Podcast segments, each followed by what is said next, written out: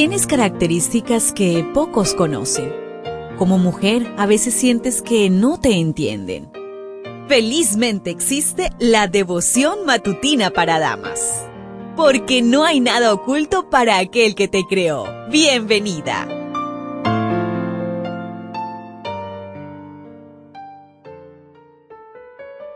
Sin duda alguna el tiempo está pasando cada vez más rápido. Lo que nos debe preocupar es, ¿de verdad nos estamos preparando para esperar el regreso de nuestro Señor Jesús? Dios permita que sí lo estemos haciendo y lo estemos haciendo de la mejor manera. Que ojalá el Espíritu Santo nos inquiete a diario para buscarle a través del estudio de su palabra, de la oración y de la alabanza. Yo te invito para que realicemos el estudio de la matinal. Hoy trae por título José de Arimatea. Juan 19:38. Después de esto, José de Arimatea le pidió a Pilato el cuerpo de Jesús. José era discípulo de Jesús, aunque en secreto por miedo a los judíos. Con el permiso de Pilato, fue y retiró el cuerpo. Solo Juan indica que José de Arimatea era un discípulo secreto de Jesús por miedo a los judíos. Él y Nicodemo eran hombres influyentes del concilio si confesaban públicamente su fe, serían excluidos. Esperaban proteger a Jesús con su influencia, por eso los sacerdotes no los convocaron al juicio en el que condenaron al Salvador. Después de que Jesús fue crucificado injustamente, se llenaron de valor y auxiliaron a los discípulos. La muerte de Jesús convenció a José de Arimatea de su divinidad. En el libro deseado de todas las gentes, en la página 721 dice, sus temores fueron vencidos por el valor de una fe firme e inquebrantable.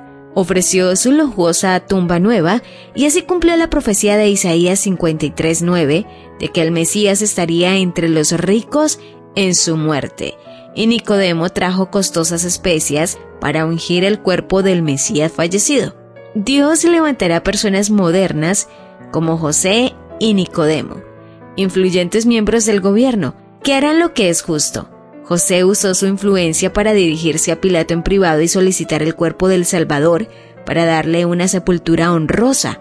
Cuando José regresó con la orden oficial del gobernador para que le entregaran el cuerpo, encontró a Nicodemo, quien trajo una costosa mezcla de 500 kilogramos, es de 110 libras de mirra y óleos como muestra de respeto.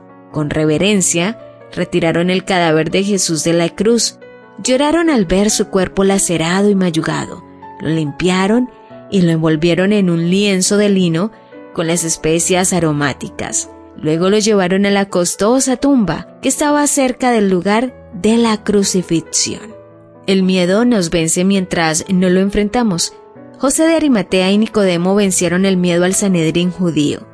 Su valor refulge en contraste con la cobardía de los discípulos, pues dieron a Jesús una sepultura honrosa.